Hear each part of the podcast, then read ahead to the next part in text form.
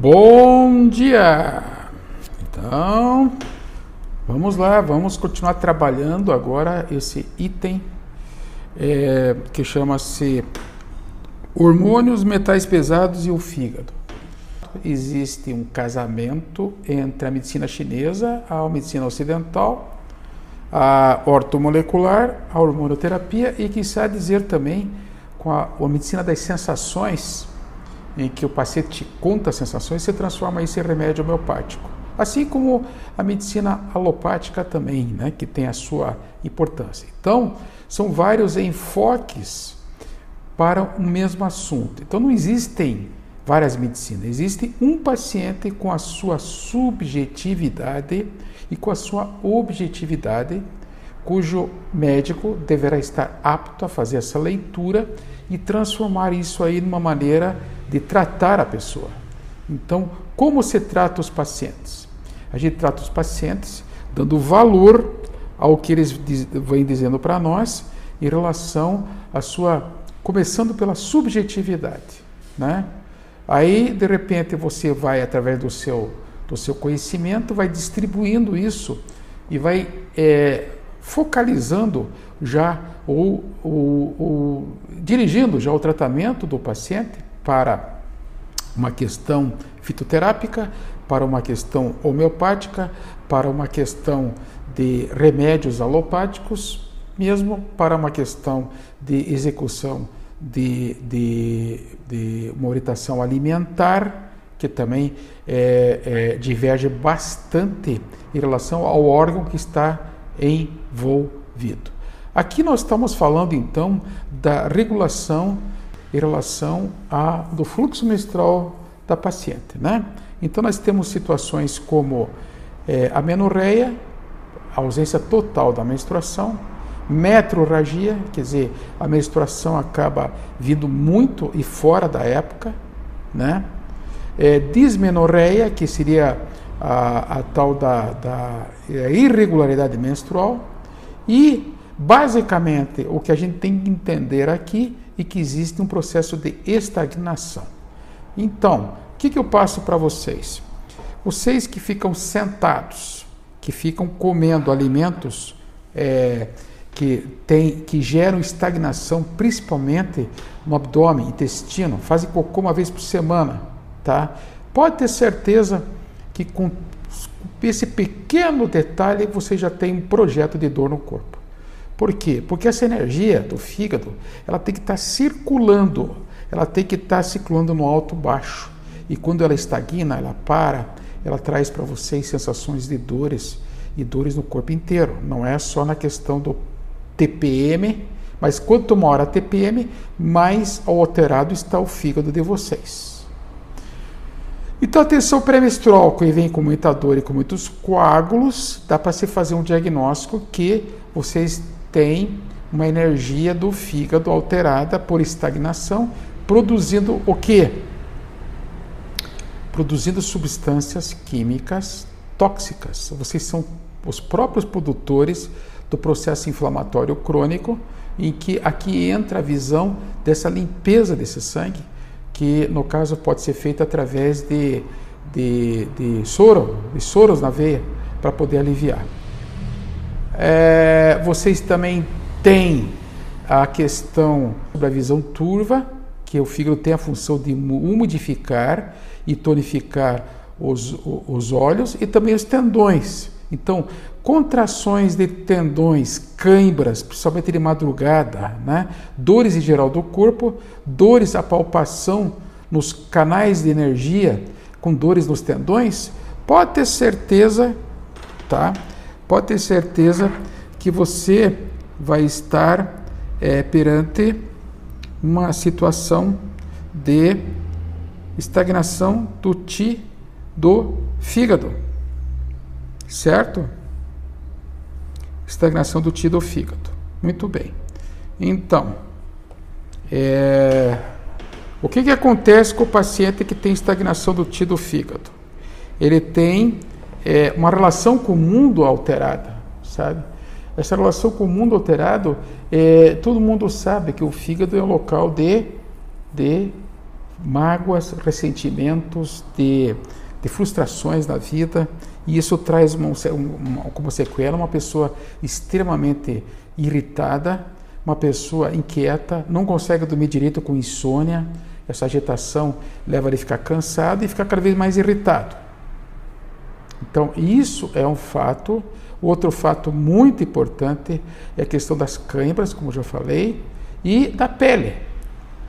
Ah, mas doutor, agora senhor pulou lá da, da menstruação, foi parar na pele. Sim, senhora. Sim, senhora. Quem que não sabe as consequências né, na pele das meninas? Depois elas tomam pílula para poder melhorar essas acnes e outras lesões de pele.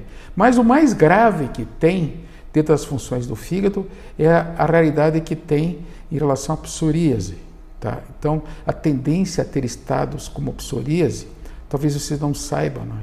é, eczemas e psoríase são lesões de pele, tá? Essas lesões de pele, elas, no caso da psoríase, são muito difíceis de tratar, são muito muito resistentes e resilientes ao tratamento, mesmo de pomadas alopáticas, mesmo de uso de remédios agressivos, né, corticoide, etc. Né? Mas quem que não sabe as consequências dessa, dessa é, excesso tá, de intoxicação que, em que o fígado, que é um grande filtro, não conseguiu limpar no corpo de vocês. Entendem? Então, essa esse excesso de, de, de substâncias tóxicas que deveria ter saído já por uma boa limpeza desse intestino grosso para poder fazer com que a, a microbiota, microbiota quando eu falo é a população normal de bactérias que existem no seu intestino, na parte lá baixa, e que são muito importantes para a regulação dessa, desses sintomas, principalmente na, na, na questão de eczemas, né? eczemas alérgicos, crianças com alergia. E aí você sabe a bagunça que é isso, né? O pacientezinho vem aqui, manda tirar um monte de comida e de repente colocam remédios alopáticos em cima, mas na realidade não, não se atinge o âmago da questão, que é o que, que o fígado não gosta.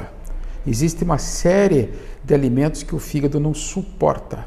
Isso entra dentro desse todo esse pensamento, toda essa filosofia que eu estou colocando para vocês aqui. Então imagine uma criança que é vítima de narcisismo do pai e da mãe, narcisistas perversos, narcisistas ocultos, ocultos, narcisistas não amam ninguém, nem a, a eles mesmos, e de repente essa turma sendo é, educadores de seres é, humanos tão, tão, tão lindos e tão dependentes de pai e mãe, e que eles fazem de cara, quando tem mais de três filhos, quatro filhos, uma discriminação.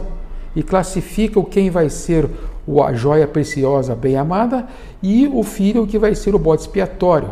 E os outros que vão fazer parte do nada na vida deles que eles não dão a mínima bola. Então começa por aí, um mental ruim, pega um intestino com essa alimentação toda que está aí hoje, no aqui agora, e de repente estamos aqui com os adultos com todos os sintomas de diabetes dos traumas psicológicos da infância, da infância, do trauma da alimentação da criança na infância, do trauma dessa criança de estar excluída, se sentindo excluída, mesmo fisicamente, porque acabam se tornando é como se fosse um gado, um gado que estão é, retidos dentro de um quadradinho e que não podem se manifestar. Então, é, é fazendo uma, uma, uma, um enfoque nessa, nessa questão da frustração, da depressão, da fúria das pessoas que, que retiveram isso durante a infância, ou mesmo durante a fase adulta, ou mesmo durante a história deles com pais narcisistas, né? É, e que essa menina ou essa senhora vai ter a TPM, vai ter a distensão e vai ter o quê? Extensão das mamas. Olha onde é que a gente chega, né? no meu delírio intelectual. Né? Acabei de falar para vocês em podcasts anteriores sobre câncer de mama, tanto no homem quanto na mulher. Pode inserir no contexto essa, esses conhecimentos agora do fígado e das suas alterações a nível psicológico, a nível narcisístico, narcisístico, e levando, gente, levando esse estado todo, estado emocional, levando a uma opressão torácica. Essa opressão torácica está sendo muito comum, com dor na parte lateral do, do, do, do abdômen, que é lá no, onde está o fígado, e também e com uma tireoide aumentada. Pô, eu acabei de definir para vocês 80% do que os sintomas sentem, que, que, os pacientes sentem e que tem e que tem sentido o tratamento. Essa coisa, tá, do paciente relatar a vocês traumas de infância é tão forte que chega no sonho dos pacientes, mesmo em adultos, traumas. Então, concluindo esse podcast agora, eu vou dizer a vocês o seguinte: sim, está com problema de menstruação? Vamos ver o que, que é. Vamos ver se é de baço pâncreas, é de fígado. Sim, você está com dores do corpo? Vamos ver o que, que é. Se é uma fibromialgia, quer dizer, a, a medicina tradicional coloca um monte de sintomas e doença para isso. Mas pode ter certeza que quem conhece a medicina chinesa não vai ficar atento só ao detalhe é, de um órgão ou de uma víscera doente. Ele vai entender isso como um todo. Né? Sim, a questão da pele, psoríase não melhora por quê? Não melhora nem com tratamentos gravíssimos é, é, é dentro da alopatia. Por quê? Porque o órgão, o fígado é muito importante. E ele desequilibrado, ele tem que ter uma manifestação externa, uma manifestação de pele. Sim, você está deprimida, filha? Ah, foi por causa do podcast, do, do foi por causa do, da pandemia que apareceu aí. Sim, mas não conta as explosões de fúria, não, não, não conta o tanto de, de, de, de separações que ocorreram depois dessa, dessa panvirose, e também não conta as distensões de inchaço de mama, não conta também essa obesidade que veio disso tudo, essa obesidade mórbida que está matando as pessoas. Conta sim, senhora, conta sim, senhor. É muito importante essa visão da medicina tradicional chinesa. Eu vou interromper agora e prometo a vocês continuar essa conversa na, na, no próximo ou na outra oportunidade do, do podcast. Obrigado.